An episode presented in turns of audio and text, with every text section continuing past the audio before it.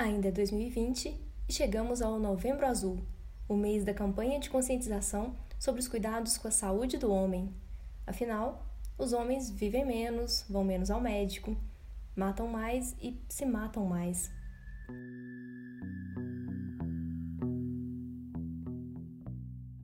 Paulo Leminski escreveu que um homem com uma dor é muito mais elegante, mas Gilberto Gil canta que viveu a ilusão de que ser homem lhe bastaria. E Guimarães Rosa disse que o homem nasceu para aprender tanto quanto a vida lhe permita.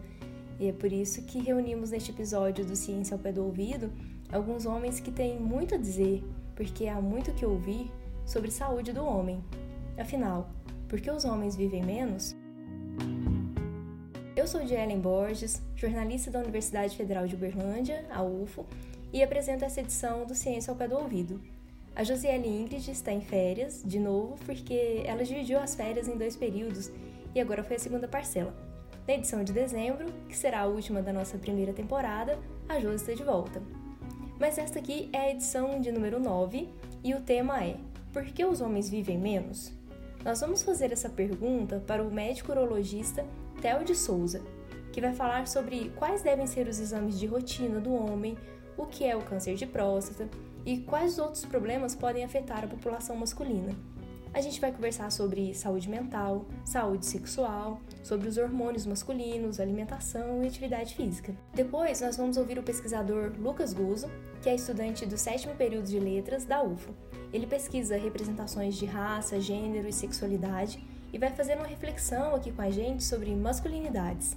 No quadro Diz Aí, o enfermeiro Marcelo Firmino, que também trabalha no Hospital de Clínicas da UFO e pesquisou sobre saúde do homem no mestrado dele, vai responder às dúvidas dos nossos ouvintes.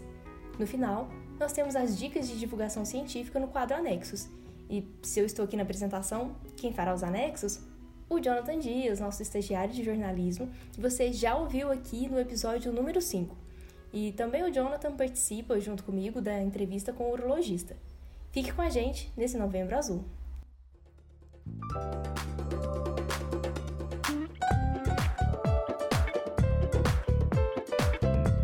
Ciência. Ao pé do ouvido. É, nós vamos conversar agora com o médico Theo de Souza, que é graduado em medicina pela Universidade Federal de Uberlândia, a UFO, Fez residência médica em cirurgia geral na USP de Ribeirão Preto e residência médica em urologia aqui na UFO. Tem o título de especialista em urologia pela Sociedade Brasileira de Urologia e Associação Médica Brasileira e atualmente ele faz parte da equipe de urologia do Hospital de Clínicas da UFO, o hospital que a população de Uberlândia e região também chama de medicina. E também trabalha no Hospital Municipal de Uberlândia e é médico regulador do SAMU. Muito obrigada por aceitar conversar com a gente, Theo. Bom dia, Ellen. Eu que agradeço o convite e a oportunidade de estar aqui conversando um pouquinho com você. Certo. Bom, para começar, vamos falar de expectativa de vida. Segundo o IBGE, no Brasil, as mulheres têm expectativa de vida de 79 anos e os homens de 72 anos, ou seja, os homens vivem em média 7 anos a menos que as mulheres. Até a Covid-19 mata mais homens do que mulheres. Afinal, por que os homens vivem menos? Então, é, eu acredito que isso é uma, uma, uma série de fatores que levam a essa maior mortalidade no sexo masculino. Isso varia desde comportamentos de risco que o homem assume, talvez de, de uma forma aí cultural, que ele se sente um pouco menos vulnerável, ele se expõe mais a riscos, e esses riscos variam, né? no caso específico da Covid-19, o homem ele, ele tem uma resistência maior em usar a máscara, ele tem uma resistência maior em adotar medidas preventivas. Então, é, esse exemplo da Covid serve para exemplificar né, um pouco disso, mas isso se reflete em todas as outras áreas da saúde masculina. Uma outra, uma, a, a principal causa de morbidade e de mortalidade no sexo masculino ainda são as causas externas, né? Então, as, as as mortes por causa violenta, sejam elas acidentes de trânsito, homicídio, né? Então isso denota essa é, essa, esse menor cuidado com prevenção que o homem assume frente à mulher. As mulheres, elas assumem uma posição, uma, uma posição muito mais defensiva no trânsito, elas, têm elas são muito mais precavidas, associam muito menos a bebida alcoólica com a direção, né? Isso, então, é para a gente pensar em causas de mortalidade, porque além de, de, ter essa diferença dos sete anos aí em relação à expectativa de vida, se você pegar por faixa etária também, se você pegar na população economicamente ativa ali de 20 a 60 anos de idade, a mortalidade masculina é muito maior do que a feminina. Então, acredito que possa ser assim algo cultural, né? Talvez o homem com essa mentalidade mais machista, protetora, no sentido de achar que não acontece com ele, acaba assumindo esses comportamentos de maior risco. Sim, você falou das causas externas, mas assim, na sua percepção como médico, na sua prática clínica, você também acredita que os homens cuidam menos da saúde do que as mulheres, no sentido de fazer exames preventivos, consultas periódicas? Sem sombra de dúvida, sem sombra de dúvida. Eu citei as causas externas, mas quando você parte para as outras causas de morbidade, né, é, por exemplo, as doenças cardiovasculares, que são a principal, que são assim a segunda principal causa nos homens, mas principal nas mulheres, são doenças, é, é, são fatores que têm múltiplos, múltiplas doenças associadas e comportamentos. Então, nesse sentido, as principais doenças que acometem os pacientes acima dos 50 anos, como hipertensão, diabetes, obesidade, é, dislipidemia, que são as alterações do colesterol, por exemplo, essas, essas alterações elas são facilmente controladas se o paciente tiver uma adesão ao tratamento. Se ele procurar né, periodicamente o médico, se ele tiver avaliações frequentes, se ele aderir ao tratamento, seja esse tratamento farmacológico ou não farmacológico, que implica nas mudanças de hábito de vida, né? Então, de em todas essas situações, o homem ele faz um tratamento preventivo muito mais precário do que a mulher. É extremamente comum o homem vir ao consultório é, trazido pela mulher. É uma situação extremamente frequente chegar o casal para consultar e o, o, o paciente é o homem, mas quem fala é a mulher. E aí você notadamente percebe que ele está ali, é, às vezes, forçado, principalmente em situações de prevenção. Uhum. Você falou das doenças que atingem mais os homens acima dos 50 anos e os mais jovens. Quais são os problemas mais comuns que chegam até o consultório? Olha, é, no consultório de urologia especificamente, a gente tem é, é, as doenças mais prevalentes nos pacientes jovens.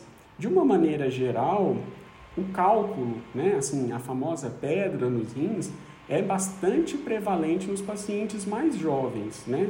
E isso é uma doença que acomete igualmente homens e mulheres. Se você for pensar especificamente no sexo feminino, existem as infecções urinárias também que acometem, podem acometer as mulheres desde muito jovens. E no caso dos homens, existem homens e mulheres, né? mas às vezes chega mais para mim, as doenças sexualmente transmissíveis também, que são muito prevalentes no nosso meio, e problemas relacionados à sexualidade, que variam desde de disfunção erétil à ejaculação precoce. Isso falando na população mais jovem. Bom, é, você já tocou então na questão da, da saúde sexual, né? Que acho que é importante a gente falar também, porque é um assunto que é tabu para muita gente. E quando o assunto é saúde sexual masculina, né, quase sempre é como se todos estivessem muito saudáveis e os problemas como a ejaculação precoce que você mencionou, a disfunção erétil, fosse só com os outros. É, e ainda na adolescência, a gente observa que a educação sexual para meninos e meninas também às vezes é um pouco até assustadora, né? Coloca todo mundo com medo ali das ISTs, as doenças sexual, é, as, as infecções sexualmente transmissíveis ou da gravidez indesejada. E essa didática do medo nem sempre funciona, porque a prevenção muitas vezes não acontece. E fala-se pouco ou quase nada sobre prazer, respeito, é, o cuidado com os corpos, como os corpos funcionam. Na sua prática clínica, como você observa que está a saúde sexual dos homens nas diferentes faixas etárias? Eu acho que existe, é, por ser um assunto tabu, existe ainda muita, muito, é, muito desconforto em, relação ao paciente procurar um médico. Felizmente isso tem mudado um pouco, né? Mas se a gente tomar um paralelo em relação ao sexo feminino, as mulheres, desde muito jovem, elas já são instruídas pela mãe a procurar um ginecologista que ele já começa a fazer um acompanhamento da adolescente desde que tem praticamente a primeira menstruação. Então, a menina já começa um acompanhamento médico desde a puberdade. E dependendo de como é estabelecida essa relação, isso pode, é, é, pode haver uma orientação no sentido das mudanças que são fisiológicas próprias da idade, seja no corpo, seja na mente da menina, né? E principalmente a educação sexual. Com os homens, isso não acontece, né? Poderia acontecer. O urologista, ele é o profissional que tem, assim, a, a, a formação para poder auxiliar o adolescente nessas questões. Existe uma, uma, uma campanha recente da Sociedade Brasileira de Urologia para trazer o adolescente para o consultório, né? Porque embora ele não tenha assim o marco da menstruação para começar esse acompanhamento, ele precisa de orientação em relação às mudanças do corpo, em relação às mudanças da mente, né? em relação aos comportamentos de prevenção, em relação às infecções sexualmente transmissíveis, em relação à prevenção da gravidez indesejada. Existe esse movimento da Sociedade Brasileira de Urologia, né? Porque acontece que a criança, até ali os seus 12 anos de idade, ele acompanha com um pediatra. E depois dessa idade, existe um hiato. A menina vai para o ginecologista e o menino é, é, tem-se a, a, cultura de que ele não precisa ir, né? De que ele vai aprender com os colegas, com, com, a, com a família, enfim, que o homem não precisaria disso. Uhum. Nossa, muito interessante a questão dessa campanha. É, ele é uma campanha da sociedade, é, é adolescente, é, vem pro, vem pro URO, né? Vem pro para poder consultar e poder ter isso daí. Uhum.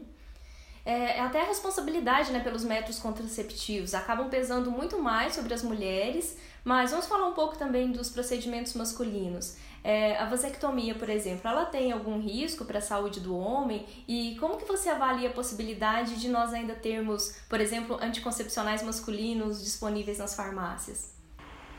Então, é, em relação à anticoncepção masculina, né, a gente existe o preservativo, né, que é um, um, uma forma que é a mais utilizada, e a vasectomia, que é um procedimento definitivo. É um procedimento extremamente seguro, é um procedimento muito bem estabelecido já em relação à segurança. Ele é feito em nível ambulatorial, não necessita internação, é feito com anestesia local, certo? Então, sim, é feita uma incisão no local, faz o procedimento ali de forma rápida, o índice de complicações é muito baixo, certo? E felizmente tem se aumentado a adesão ao procedimento. Quando você compara a cirurgia de esterilização masculina com a feminina, o porte cirúrgico da cirurgia no homem é muito menor, porque é feito com anestesia local, ambulatorial. A mulher ela tem que fazer uma cirurgia que é, é feito com hack anestesia, faz um corte no abdômen, né? parecido com o que é feito durante uma cesárea. É, não oferece nenhum risco no sentido de. Porque existe muito tabu também em relação à vasectomia. Mas é importante a gente ressaltar que a vasectomia não causa disfunção erétil, que a vasectomia não aumenta risco de câncer, né? Que a vasectomia é um procedimento seguro a longo prazo. É, sim, e, e ainda falando sobre essa parte sexual, nós mulheres temos o ciclo menstrual nos lembrando dos hormônios, da sua atuação no organismo em diferentes momentos do mês, etapas da vida, até a menopausa. E como funcionam os hormônios masculinos? Eles diminuem, aumentam, tem que fazer algum tipo de reposição? E como que eles influenciam a vida de cada homem? Então, é, essa parte hormonal masculina, ela tem um comportamento diferente na mulher. A mulher existe esse comportamento cíclico, né? que a menstruação é só um exemplo dessa alteração hormonal que acontece no corpo da mulher, que no homem não existe essa, esse ritmo bem estabelecido. Né? A partir da puberdade existe um estímulo, né? É, a criança passa por um estímulo onde aumentam os níveis de testosterona no organismo. Né? E esses níveis eles mantêm valores constantes que vão, a partir aí dos 40, 50 anos, começam a ter um declínio que é gradual. Não existe um momento abrupto, como acontece na mulher, que é a menopausa. Esse momento no homem não existe. Então, até existe um termo aí chamado de andropausa, ele não seria tão adequado. Existe uma redução gradual na produção hormonal masculina e isso pode trazer repercussões, porque a testosterona ela tem inúmeras funções.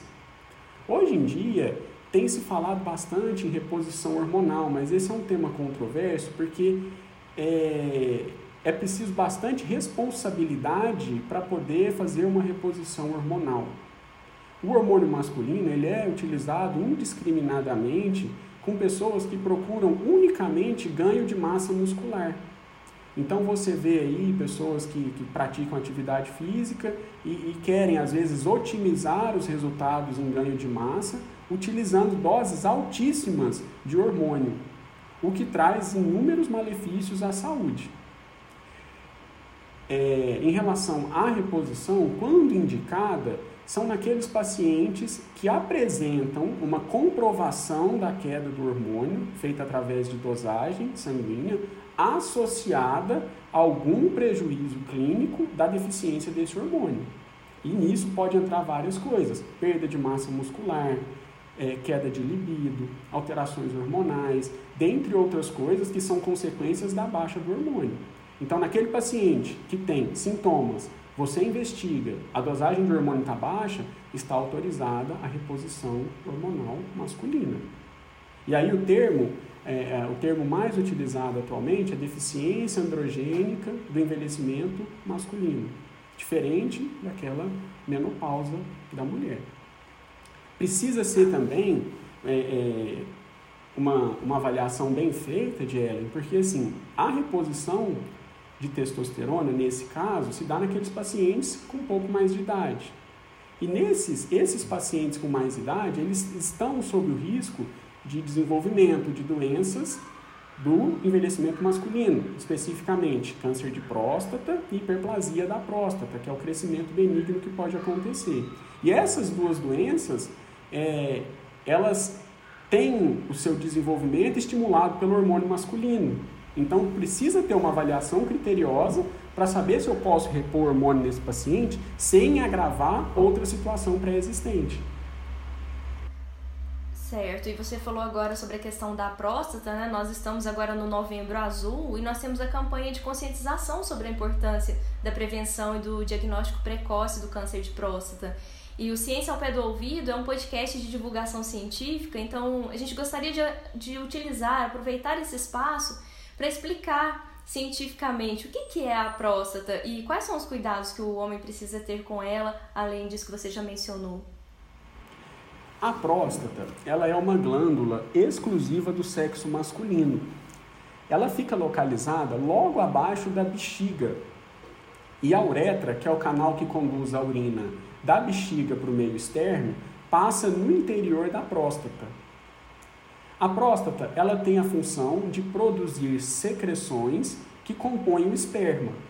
Essas secreções, elas auxiliam na, no controle do pH vaginal e no fornecimento de nutrientes ali para o espermatozoide.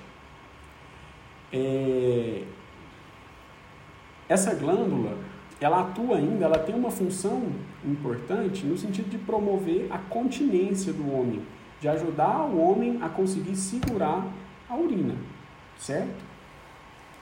Com o envelhecimento masculino, a próstata ela pode é, ser o sítio de duas principais doenças.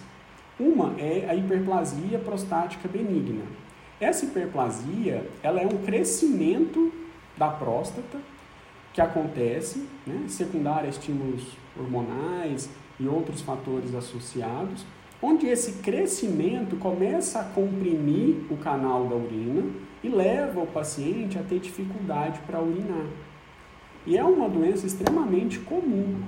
O paciente começa a ter que fazer mais força para fazer xixi, o jato urinário fica mais fino, ele pode sentir desconforto, não ter a sensação de que não está conseguindo esvaziar a bexiga por completo, começa a ter que ir mais vezes ao banheiro e cada vez que vai demora mais tempo para conseguir esvaziar. Muitas vezes começa a ficar até pingando, o jato fica tão, tão cortado que fica saindo apenas gotinhas, levanta várias vezes à noite para poder fazer xixi. São sintomas que podem indicar que esse paciente não está conseguindo esvaziar bem a bexiga. Já o câncer de próstata, ele acomete uma região mais periférica da próstata e dificilmente ele causa algum sintoma. E é nesse sentido que a prevenção é muito importante. Porque é, como o, o câncer de próstata não apresenta sintomas em sua fase inicial, é importante que a gente faça uma busca para saber se esse paciente tem a possibilidade de ter câncer, para que, se eu conseguir estabelecer um diagnóstico precoce, eu faço um tratamento mais precoce com chances de cura maiores. Então, a prevenção é feita nesse sentido. Por isso que existe toda essa campanha, né, para a gente poder ver quais são esses pacientes que têm uma chance de ter o câncer de próstata. E essa, esse rastreamento ele é feito através da dosagem do exame de sangue, através do, do PSA, associado ao toque digital da próstata. Certo. E qual é a recomendação atual para, em termos de idade, quando que as pessoas, quando que os homens devem começar a procurar por esse tipo de atendimento mais específico? Olha, de acordo com a Sociedade Brasileira de Urologia, homens a partir de 50 anos de idade têm indicação de começar o rastreamento. Para homens que têm história familiar de câncer de próstata ou que são afrodescendentes, o rastreamento é indicado a partir dos 45 anos de idade. Oi, aqui é o Jonathan e você ainda vai ouvir a minha voz de novo daqui a pouco nesse episódio. Enquanto eu e a Ellen estávamos fazendo a entrevista com o Theo, eu lembrei que alguns homens na minha família diziam que o exame de toque não é mais necessário e que a medicina teria métodos mais eficientes. Aí eu perguntei para o Theo se isso era verdade. Essa é uma dúvida bastante frequente, né? Porque o exame de toque é um, um, um procedimento desconfortável, desagradável de ser feito, mas ele ainda tem sua indicação, certo? É, apesar dos avanços da medicina, o que acontece? O PSA, a dosagem do PSA isoladamente, ela pode ter aí é, é uma falha no diagnóstico em torno de 10 até 15%. Então, pode ter pacientes com valores de PSA normais que apresentam alterações ao toque retal, certo? É importante a gente dizer que tanto o toque quanto a dosagem de PSA, eles são os exames de rastreamento, eles não fazem o diagnóstico do câncer de próstata. O único exame que faz o diagnóstico é a biópsia, mas o PSA e o toque vão determinar quais pacientes têm indicação de fazer a biópsia, que efetivamente vai confirmar o diagnóstico. Certo. É, pegando agora, voltando num gancho que a gente já comentou um pouco quando estávamos falando sobre os hormônios, a gente sabe que a pressão estética da sociedade recai muito mais sobre as mulheres, mas em alguma medida certos padrões também param sobre os homens. Por exemplo, a busca pelo corpo forte, às vezes envolvendo o consumo de suplementos e outras substâncias, como os hormônios, como você mesmo comentou, para se chegar a resultados mais rápidos. Quais são os riscos a que os homens podem estar expostos nessas situações? É, e como praticar as atividades físicas, estar bem com o próprio corpo, de acordo com as preferências pessoais, sem correr riscos? Olha, essa questão é assim, é, muitas vezes a, a gente tende a procurar, às vezes, aquele caminho mais fácil, aquele caminho mais rápido, e a reposição, a, a administração do hormônio esteroide, nesse sentido, ele pode trazer resultados muito rápidos, né? para aqueles pacientes que buscam esse ganho de massa muscular. É, no entanto, ele é repleto de riscos, repleto de riscos, porque aumenta é, o risco de doenças cardiovasculares, né? Ele aumenta o risco de doenças do fígado. Na parte, mesmo às vezes a pessoa procura com uma questão estética, mas ele pode promover o crescimento de mamas nos homens. É, em relação específica à urologia, é, ele faz a redução, promove a redução do volume do testículo, leva a quadros de infertilidade e, como eu expliquei anteriormente, o, o estímulo hormonal favorece o desenvolvimento das doenças da próstata, seja a hiperplasia, seja o câncer de próstata. Então, assim, para quem procura, né, acho que essa, essa é uma receita que é, ela é infalível e ela vale para todas as áreas da medicina, não só na urologia, mas a combinação de mudanças de hábito de vida são é, é, as indicações para quem quer ter uma melhora no padrão estético, para quem quer ter melhora da saúde como um todo. Então a pessoa precisa rever o que ela está fazendo, né? tentar ter uma alimentação mais balanceada, evitar os excessos, né? seja de fritura, seja de doce, de bebida alcoólica, combater o tabagismo, ter uma atividade física regular, melhorar a qualidade do sono, né? que é uma coisa que às vezes as pessoas é, não dão tanta importância. Hoje em dia as pessoas trabalham aí dois, três turnos e à noite fica no celular até tarde. Essa dependência de tela, dorme tarde, acorda cedo. E o sono é um dos pilares fundamentais da saúde física e emocional. Né? Então, outra coisa, tentar combater estresse. Essas são as medidas que efetivamente vão ter resultado a longo prazo quando se procura saúde como um todo. Só que elas são muito mais difíceis de serem implementadas e mantidas a curto, médio e longo prazo. É, você começou a falar já sobre a questão da saúde mental, né? De acordo com o Atlas do Desenvolvimento Humano no Brasil, o suicídio entre homens é quase quatro vezes maior que entre as mulheres. É, nós temos a campanha do Setembro Amarelo, que procura chamar a atenção para problemas como depressão, ansiedade, enfim. E você acredita que a forma como a masculinidade foi sendo construída na nossa sociedade afeta a saúde mental dos homens, no sentido de sofrer mais calado, de não expor suas dores e até mesmo de não procurar também o acompanhamento psicológico? Com certeza, né? Com certeza, talvez essa seja, né, esse é, é, essa bagagem cultural seja isso, seja a explicação para toda essa disparidade nos índices de mortalidade que a gente falou por causas externas, por todas as causas, entre homens e mulheres. Esse comportamento que o homem tem de, às vezes, se sentir mais autossuficiente, de achar que não precisa de ajuda, seja ela física ou principalmente ajuda psicológica, porque o homem tem muito mais dificuldade em procurar ajuda nesse sentido o homem se expõe a riscos maiores, ele evita de, de fazer tratamentos preventivos, sem sombra de dúvida, isso aí é um fato é, incontestável.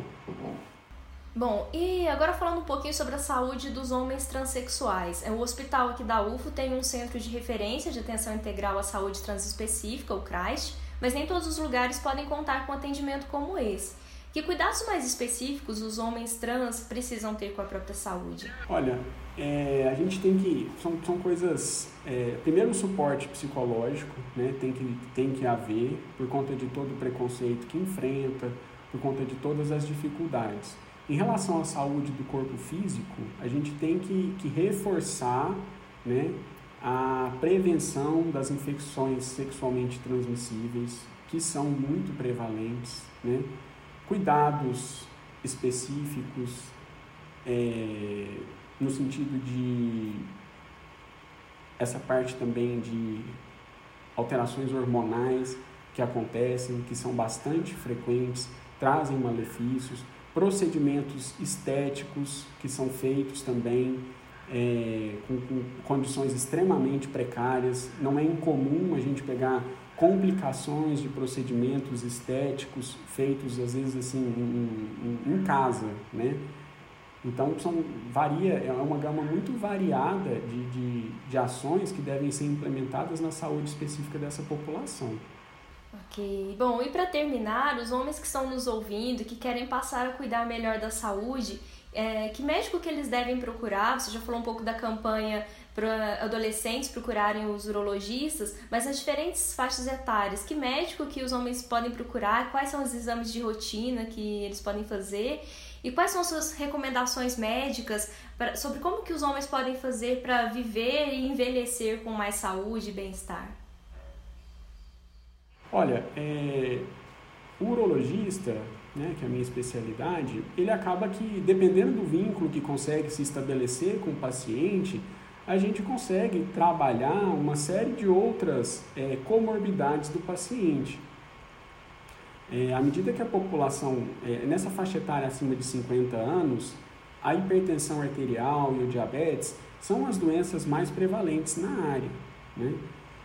Cada caso é específico. Muitas vezes um, um clínico geral, às vezes até um, um médico de família, né, que é uma especialidade ainda pouco comum na nossa região, eles conseguem conduzir muito bem essas, essas alterações. Né? É claro que, pensando que a gente tem um alto índice de doenças cardiovasculares, Alguns pacientes precisam de um acompanhamento específico com um médico cardiologista, né? Muitos outros que têm, às vezes, doenças, um diabetes mais difícil de controlar, alterações de tireoide, vão precisar de um colega endocrinologista, né? Para poder auxiliar no controle disso daí. As mulheres têm nos seus ginecologistas também um médico, às vezes, assim, que está ali pronto para resolver a maioria dos problemas que acometem as mulheres, e não só aqueles específicos a questões ginecológicas. Né?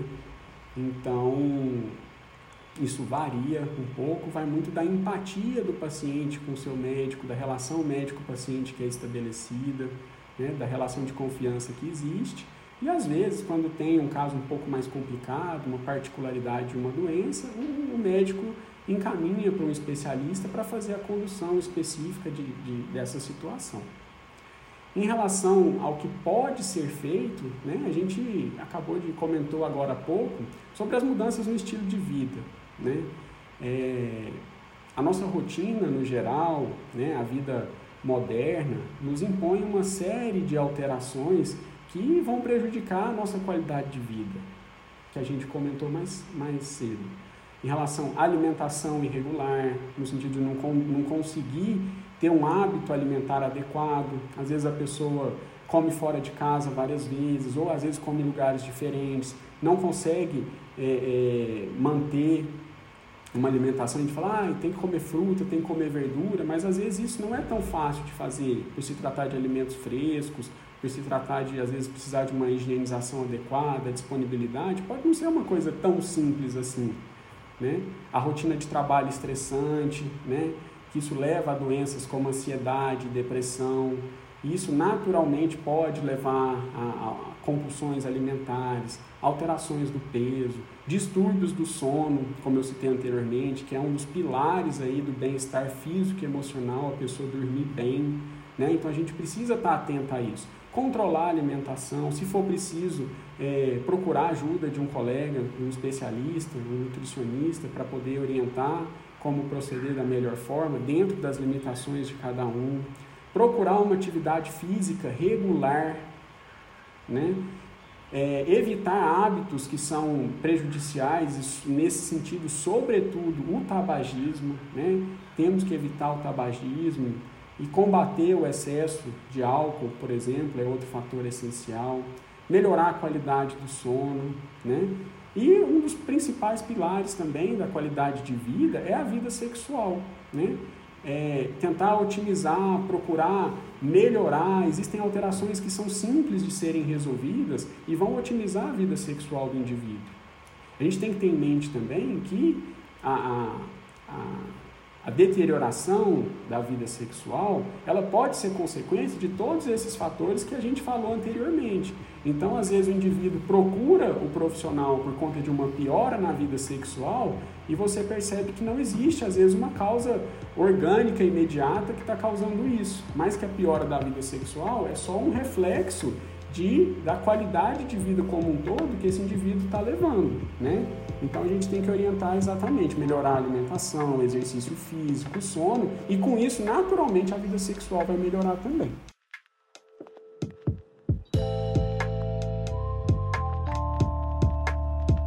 Conversamos com o Theo de Souza, que é médico urologista do Hospital de Clínicas da UFO e que partilhou com a gente o seu conhecimento científico, essas dicas de uma forma bastante acessível, como nós acreditamos aqui no Ciência ao Pé do Ouvido, que o conhecimento científico possa ajudar as pessoas a viver melhor. Este programa é especial sobre a saúde do homem e nós agradecemos muito, Theo, por você ter partilhado com a gente os seus conhecimentos. Obrigada! Eu que agradeço, de Ellen, pelo convite e estou à disposição para esclarecer qualquer dúvida. Muito obrigado mesmo.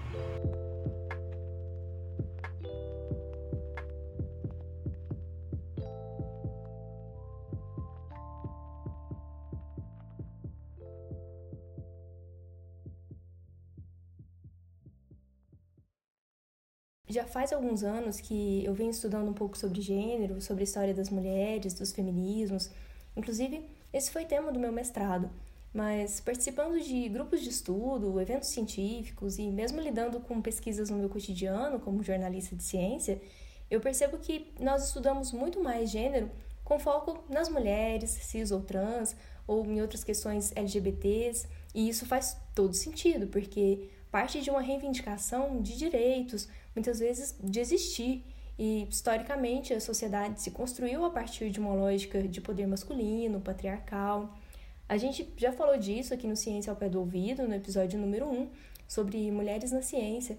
E se você não ouviu, vale a pena voltar nesse programa. Mas aqui no episódio de novembro, que a gente se propõe a focar um pouco mais na saúde e na vida dos homens, na perspectiva da ciência e da divulgação científica, a gente pensou que seria importante trazer uma reflexão da área das humanidades, das artes, sobre esse tema. Por isso, convidamos o nosso amigo Lucas Guzzo, que já estagiou com a gente na diretoria de comunicação, para falar sobre masculinidades. O Lucas é estudante, está no sétimo período do curso de letras da UFO e é filiado à Associação Brasileira de Pesquisadores Negros. Ele integrou, de 2018 a 2020, a coordenação de assuntos estudantis do Núcleo de Estudos Afro-Brasileiros, o NEAB. Hoje ele faz parte do coletivo Yalodê, grupo de estudos e pesquisa em poéticas afro-latino-americanas e grupo de estudos em poesia contemporânea, onde ele pesquisa representações de raça, gênero e sexualidade em poesia e canção brasileira contemporânea. É por isso que precisamos parar para ouvir o nosso amigo Lucas Guzo. Olá a todos, boa tarde. Eu estou aqui para falar um pouco sobre masculinidades, sobre esse ser da masculinidade, sobre os homens, afinal. Bom, falar sobre masculinidade é sempre um tema de polêmica e muitas vezes é até novidade, porque dentro da nossa cultura não se tem o hábito de falar e, sobretudo, de se discutir a respeito da masculinidade, né? Muito fala-se, estuda-se, escreve-se a respeito das mulheres, de investigar e entender o feminino, mas o masculino, as masculinidades, elas são entendidas de certa forma como se fossem algo já dado, algo indiscutível. O ser homem não se discute. Para usar uma, uma expressão que faz muito jus a isso, é como se houvesse um acordo de cavalheiros com relação ao ser homem. Mas Ainda bem que nos últimos tempos isso vem mudando bastante. É, existem movimentos de estudos de gênero, inclusive, que vem fazendo a discussão em torno dessas masculinidades, entendendo que há sim muito que se discutia a esse respeito, e essas discussões vêm em benefício de todos, não só dos próprios homens, não é mesmo? Bom, mas principalmente desses sujeitos das masculinidades. Falar de masculinidade no Brasil também, inclusive, é uma coisa bem complicada porque a masculinidade brasileira, a masculinidade sul-americana, com relação ao que a gente pensa de uma masculinidade, por exemplo, norte-americana, sobretudo estadunidense, ou uma masculinidade europeia, a masculinidade brasileira ela é uma identidade subalterna. Ela é uma masculinidade colonizada, ela é uma masculinidade que se constitui através da observação de um outro hegemônico. Então a gente vê que essa fratura, por assim dizer, da, das masculinidades brasileiras, né? E esses quadros de afirmação negativa de masculinidades ou de perpetuação de modelos negativos de masculinidade é uma coisa construída uh, no imaginário social comum brasileiro desde os primeiros meses, digamos assim, de, de vida de um homem.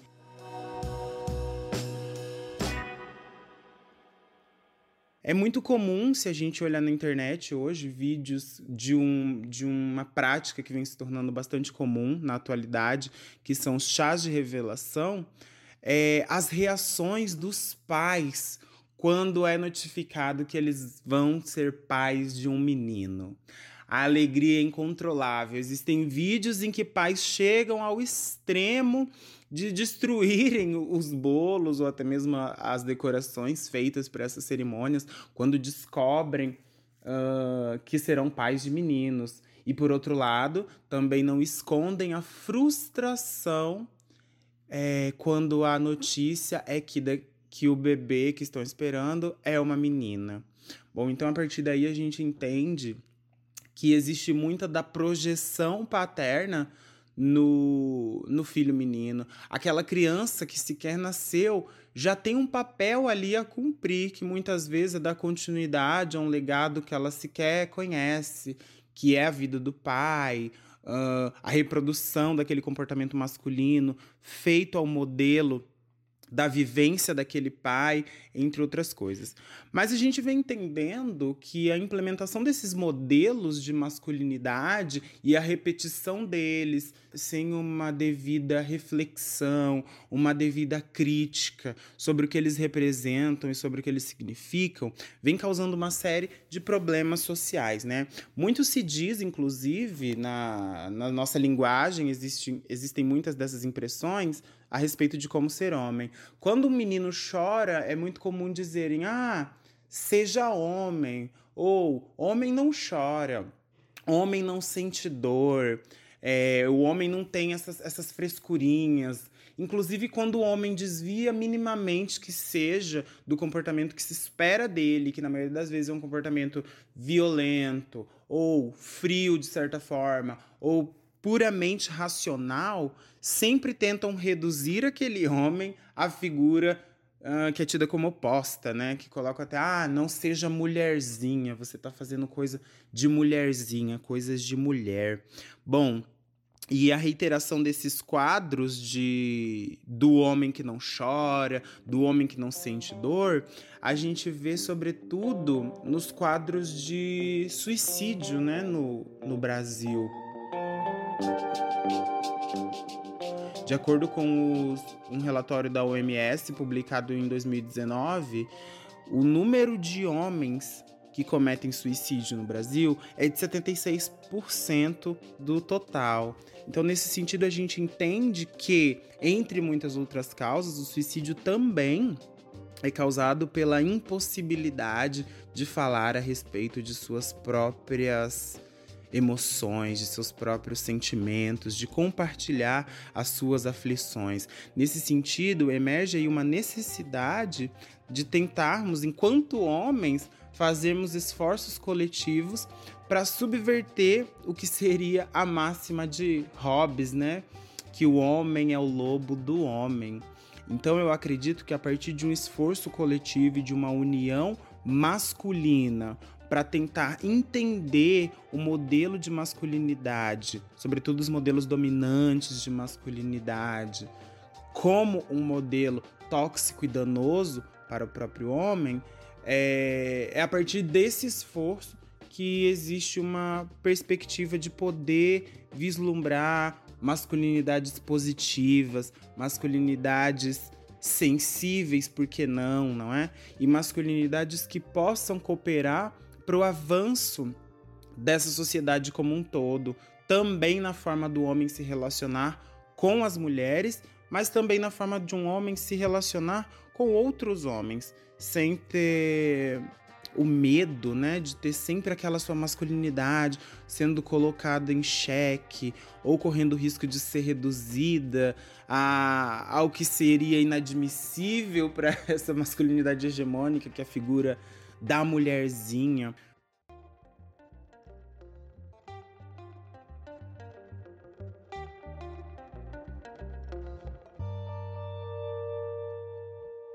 Eu acredito que ser homem vá muito além de uma performance violenta e de uma performance racional. Eu acho que o ser homem faz parte, como toda a nossa sociedade, de um processo em constante transformação e, por que não dizer, evolução para que a gente possa vislumbrar uma sociedade que seja um pouco melhor e um pouco mais justa para meninos, meninas, homens, mulheres, e pensando também nessas multiplicidades, pensar a masculinidade sempre no plural, pensar nas masculinidades, pensar nos homens velhos, homens novos, homens trans, homens gays, homens de múltiplas ordens que não deixam de ser homens ou não são menos homens por não serem partidários de uma performance destrutiva e até mesmo autodestrutiva. Eu acredito que a complexidade do ser homem está justamente nessa possibilidade de transitar entre múltiplas formas de ser e estar no mundo e numa sociedade que não tem necessariamente a obrigação de viver numa reprodução incessante de papéis de gênero engessados e até mesmo obsoletos, que só vem causando mortes, sofrimentos e muitos outros quadros de desamparo, eu acredito, né? Eu acho que acessar as suas próprias emoções de e lidar de forma saudável com elas é, só tem a fazer esses homens modernos, essas masculinidades atuais, ah, só temos a ganhar enquanto homem, enquanto coletividade masculina. E eu acho que esse é o caminho mesmo, é continuar seguindo rumo à evolução de homens múltiplos, homens plurais, homens vários e que essas masculinidades consigam lidar bem com elas mesmas e consigam lidar de forma saudável também e, sobretudo, com o feminino. Nós ouvimos o pesquisador Lucas Guzzo, a quem agradecemos muito pela parceria com a Diretoria de Comunicação da UFO e por ter compartilhado seus conhecimentos também com os nossos ouvintes. Agora nós vamos para o quadro em que vocês enviam as suas dúvidas e os cientistas da UFO respondem.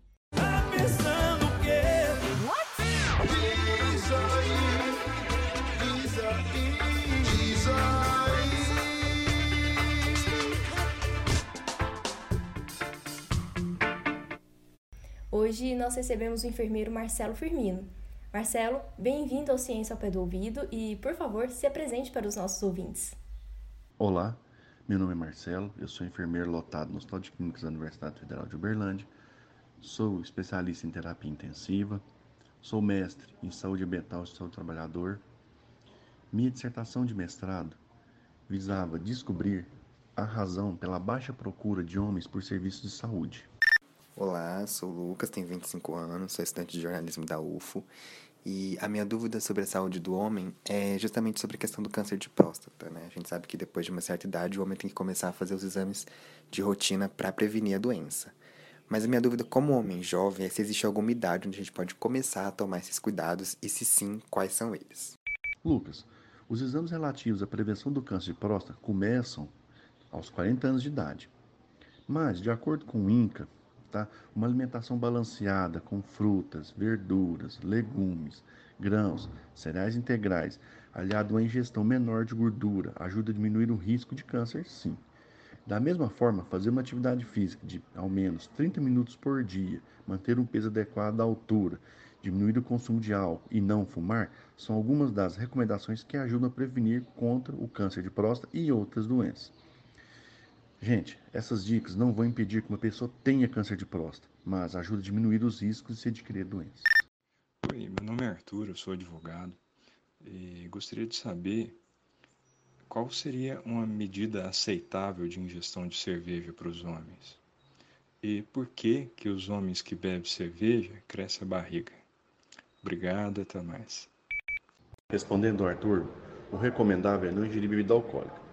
Mas a Organização Mundial de Saúde tolera até 30 gramas por dia de ingestão de álcool, ou seja, dois copos de chopp, uma taça de vinho, uma dose de uísque ou uma dose de aguardente, tá? Com relação ao a barriguinha que ele se refere, está diretamente relacionado ao hormônio cortisol. Ele faz com que as células gordurosas aumentem de tamanho e na região que o cortisol mais age no homem é na região abdominal. Oi, meu nome é Alexandre, sou consultor imobiliário. É, sobre a saúde do, do homem, é, eu queria entender se existe alguma possibilidade de introduzir na educação infantil uma metodologia ou algum incentivo que fizesse as crianças entenderem a, a necessidade de fazer exames periódicos e preventivos, né, durante não só a fase é, infantil, mas também a jovem adulta e assim por diante durante toda a vida, né? Porque eu acho que é uma maneira muito efetiva é, da gente começar a introduzir isso na cabeça do homem, né? Política Nacional de Atenção à Saúde do Homem, ela foi criada pelo Ministério da Saúde e ela estabelece um recorte estratégico da população masculina na faixa etária de 25 a 59 anos de idade. No entanto, isso não significa criar uma restrição da população-alvo, mas é uma estratégia de método de ação para a saúde do homem. Pelo Instagram, a Giovanna Esquisato perguntou: o exame de próstata pode ser feito só aos 40? Respondendo a Giovana, sim, Giovana. Os exames relativos à prevenção do câncer de próstata começam aos 40 anos de idade. E o Gabriel Camargo pediu para a gente falar mais sobre como fazer a higiene da região genital. Na hora do banho, também é importante lavar o pênis, com, com especial atenção. Além de evitar o mau odor, a limpeza ajuda a prevenir a infecção por fungos, bactérias e o câncer de pênis.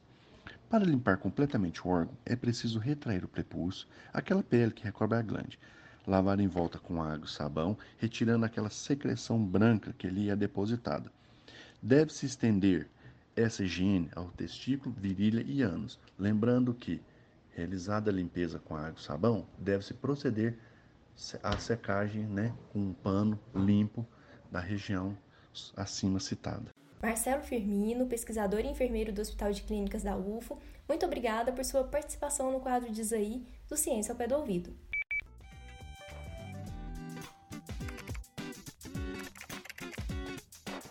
Anexos.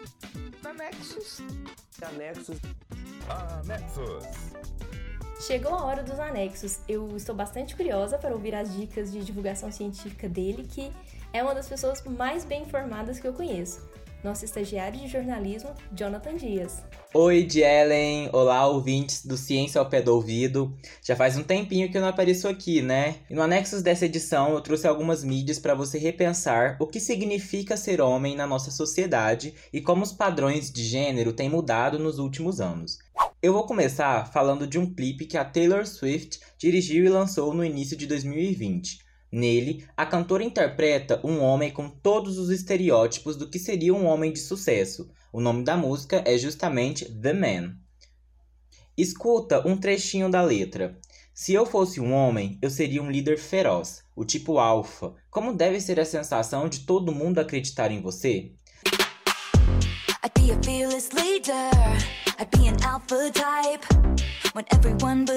a.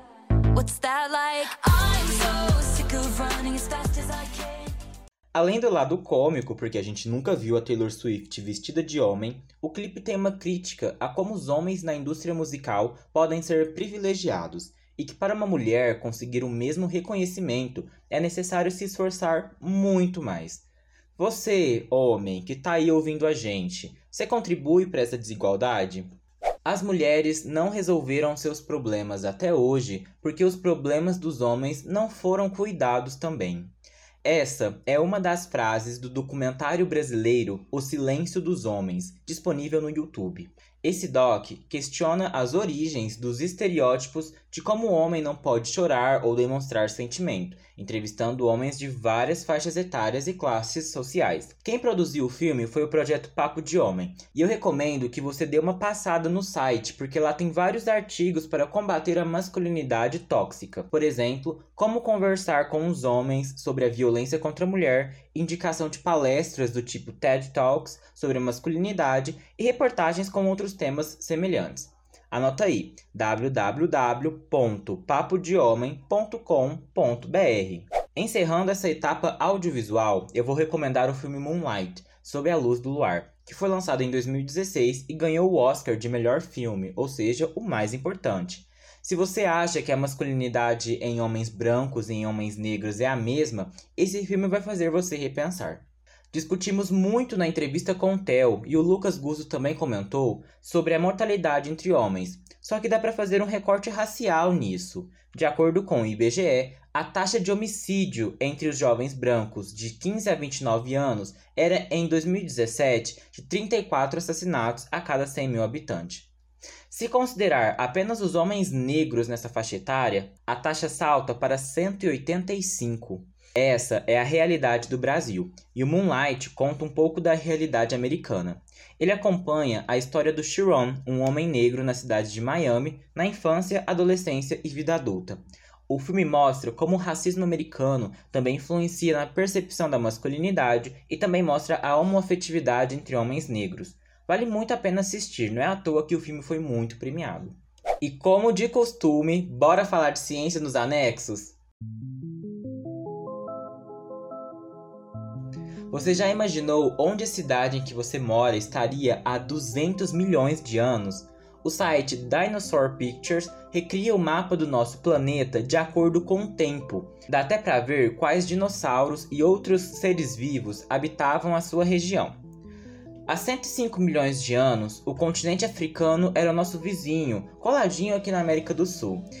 E dá para ver a expansão e formação do, dos continentes como conhecemos hoje é um passeio pela história geológica. E para finalizar, o aplicativo Universe in a Nutshell compara o tamanho de várias coisas do universo, como galáxias, bactérias, construções humanas e animais. O aplicativo tem cerca de 250 interfaces e você pode ir dando zoom ou aumentando o tamanho dos objetos. Conforme você vai viajando entre galáxias e planetas, há uma explicação para cada item. Bom, e a gente finalizou o quadro anexos desse mês. Lembrando que todos os links estarão na descrição do episódio e também lá no nosso Twitter, arroba Ciência Pé do Ouvido. Até mais!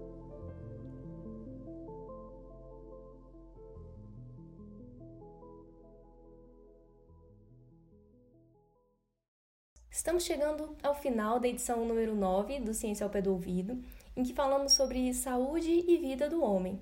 Afinal, por que os homens vivem menos que as mulheres? Bom, o que possibilitou à humanidade, de forma geral, ter cada vez mais longevidade e viver melhor foi a ciência.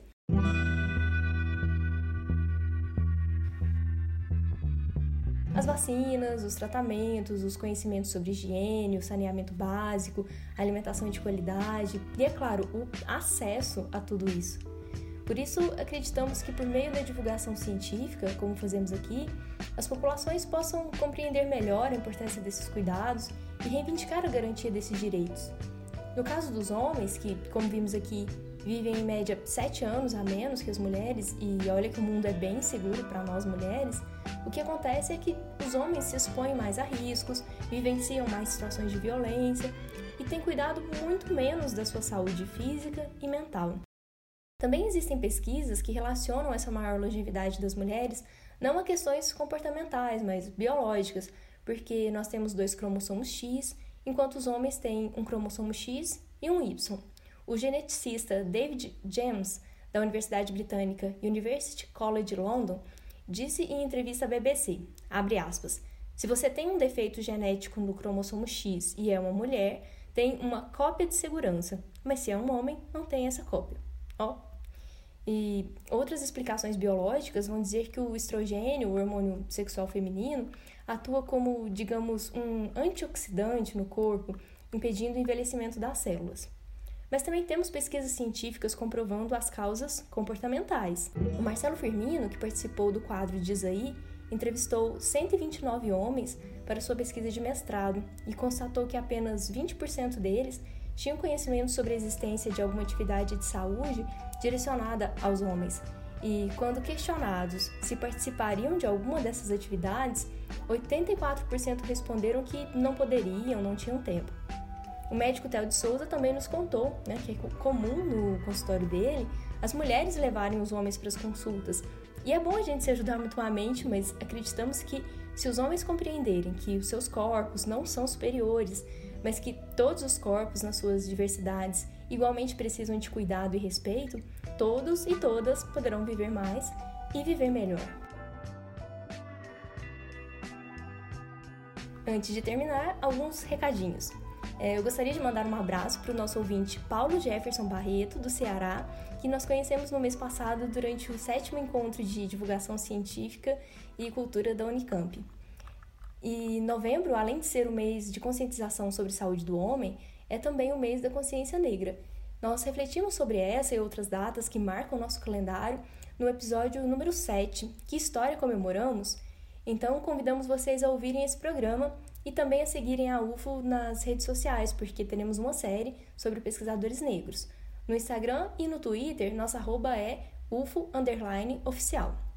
E sigam também o Ciência ao Pé do Ouvido nas redes sociais. Estamos no Twitter, arroba ao pé do ouvido e no TikTok, arroba Ciência ao Pé do Ouvido.